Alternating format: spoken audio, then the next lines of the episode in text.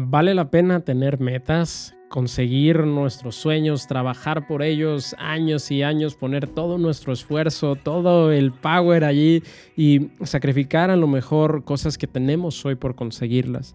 O por otro lado, es preferible que estemos disfrutando lo que ya tenemos en este momento y nos olvidamos de las metas, nos centramos más en el ahora, nos sentimos agradecidos, pero dejamos que la vida fluya y vemos a dónde esto nos lleva. Esas preguntas me estuvieron acompañando durante los últimos meses en esta ausencia que tenía de episodios aquí contigo. Pero estoy de vuelta y te traigo todos los resultados de esos insights que tuve durante los últimos meses. Así es que prepárate, prepara un café, un agua, algo para acompañar este episodio porque iniciamos. Mi nombre es Arturo Vázquez y esto es Emprender para Crecer.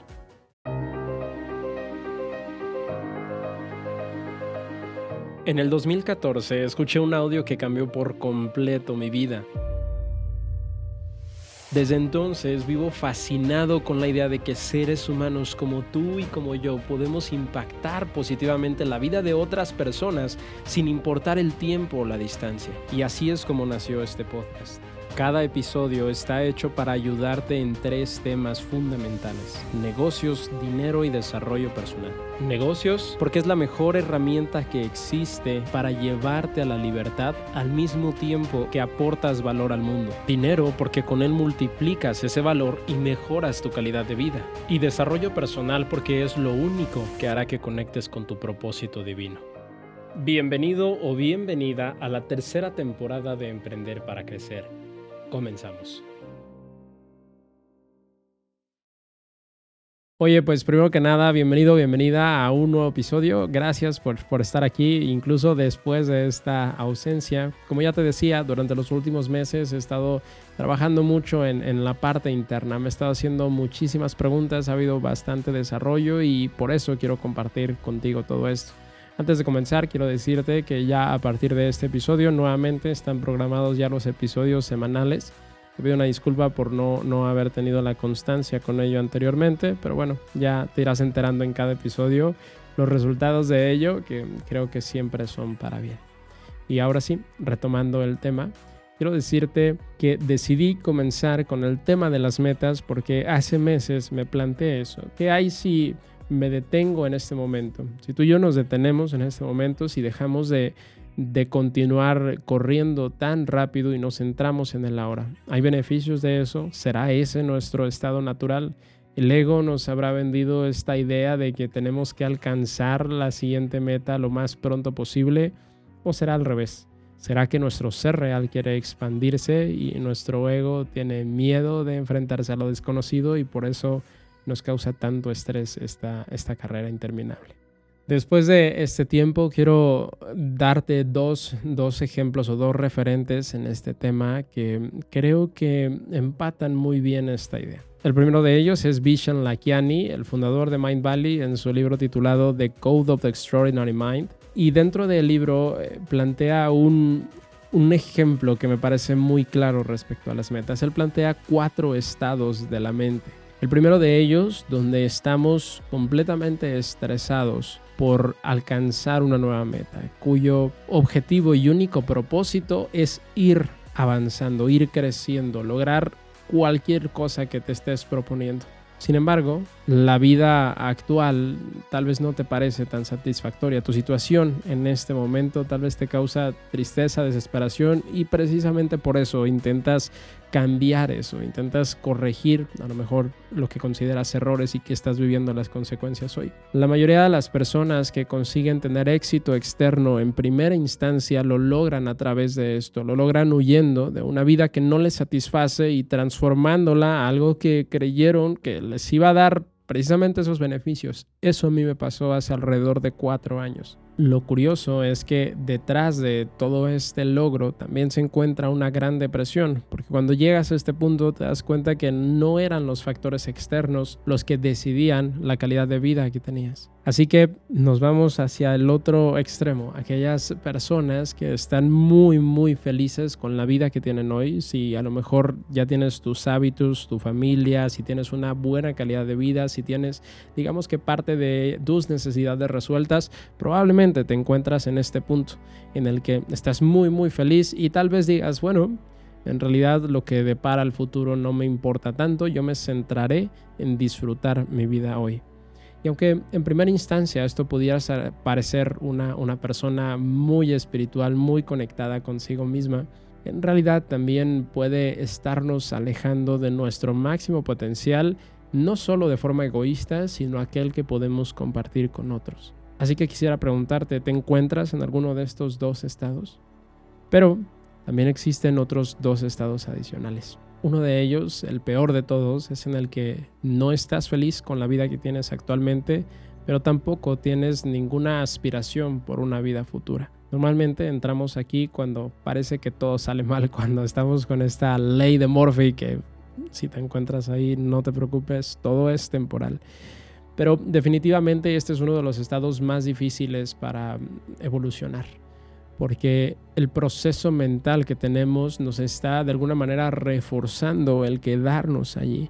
Y lo que necesitamos en este punto, o lo que necesitas si estás allí, es comenzar a crear un entorno que te ayude a sentirte diferente. En otras palabras, como dice Tony Robbins, si no puedes controlar tu mente, obliga a tu cuerpo a que controle a esta mente o obliga a tu mente a seguir a tu cuerpo. Lo que quiere decir que aunque si en este momento te sientes triste o desesperada, sí puedes controlar las actividades físicas que hagas, como tu postura, como los hábitos que tengas durante las mañanas o las tardes, como tu alimentación y muchos otros factores externos. Y al irlos mejorando poco a poco, vas a calmar un poquito este ruido mental, te va a permitir pensar con más claridad y poco a poco salir de esta situación.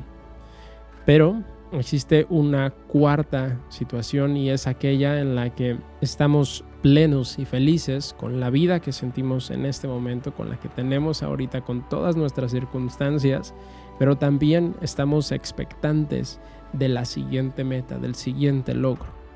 Parece un poco contradictorio y por eso me puse a investigar más del tema. Hay otro libro, aquí es donde entra el segundo referente, un libro titulado Pide y se te dará de Esther y Jerry Hicks. A lo mejor te suenan los autores. El prólogo lo escribió Wayne Dyer. Tal vez él sí te suene también. Y aunque es un libro espiritual, sujeto a una mente abierta, cuando lo comienzas a leer te enteras por qué. Me pareció mágico el cómo explicó justamente este anhelo por conseguir algo más.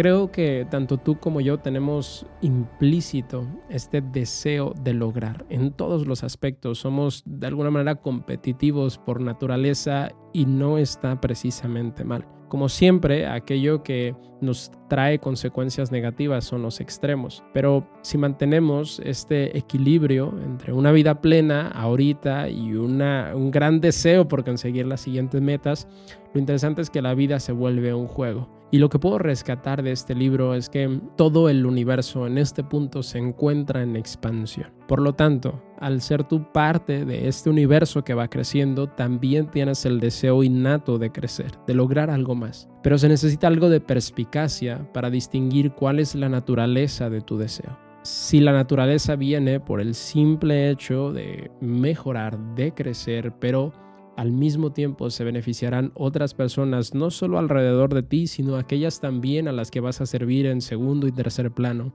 Entonces es súper sencillo que puedas conseguir esos resultados que tanto estás buscando.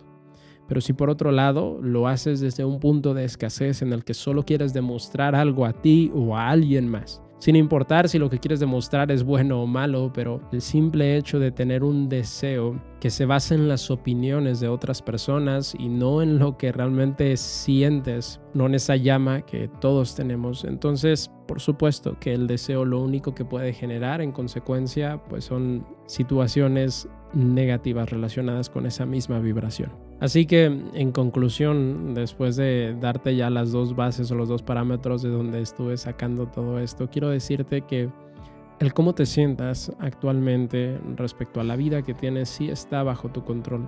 Tal vez no elegiste de forma consciente las circunstancias por las que estás pasando. Yo recuerdo que cuando vivía en la calle sentía mucho coraje, mucho, mucho enojo por todas las personas alrededor de mí. Por quienes les iba bien, pues sentía coraje porque, porque ellos tuvieron una vida tan buena y yo no la tenía en ese momento.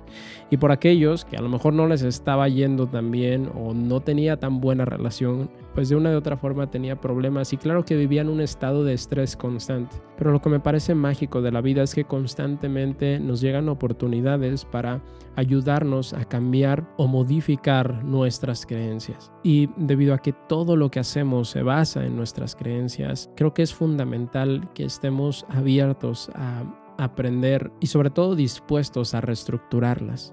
A veces este tipo de situaciones, digamos, negativas, nos ayudan a entrar en un estado casi de desesperación en el que nos abrimos justo a, aprender nuevas cosas o a cambiar nuestros estilos de, de pensamiento o de vibración porque no nos queda de otra. Y por eso es que si estás viviendo un proceso así, el proceso es perfecto para ti. Llegará así como inició, llegará a su fin siempre y cuando estés abierto o abierta a vivir lo que tengas que vivir durante ese proceso. Pero si no estás allí, quiero decirte que el sentir metas también es parte de ti.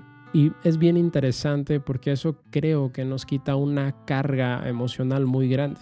Por un lado, Internet nos hace creer que necesitamos conseguir mil cosas más. Todos los días salen cosas nuevas, todos los días vemos viajes nuevos a personas que están haciendo otras cosas que nosotros no estamos haciendo. Y eso no es parte de nosotros como tal, no es parte de un deseo natural pero sí despiertan cosas que anteriormente no podíamos despertar. Por ejemplo, ves tal vez a un amigo o amiga que viajó a algún lugar que tú no conoces y gracias al, cumplimiento de las metas de esta persona tú te ves beneficiado, te inspiras a hacer más cosas y tal vez a llegar allí por vivir esa misma conexión contigo mismo. Y eso se vuelve una cadena impresionante que va ayudando al progreso y a la evolución de otros. La realidad es que en un mundo tan conectado el egoísmo como tal no existe. Existe un deseo egoísta, pero todo lo que hacemos ya no es privado. Afecta o beneficia a todas las personas a nuestro alrededor todo el tiempo.